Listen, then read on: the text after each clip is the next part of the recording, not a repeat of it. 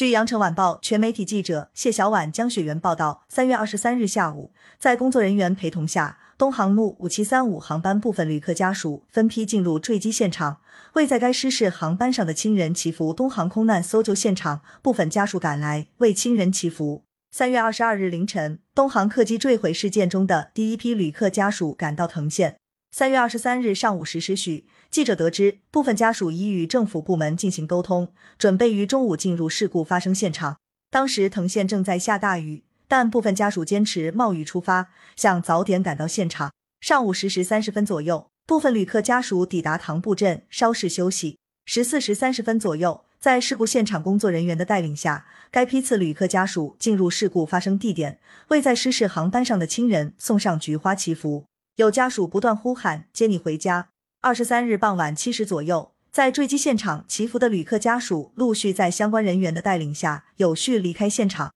感谢收听羊城晚报广东头条，更多新闻资讯请关注羊城派。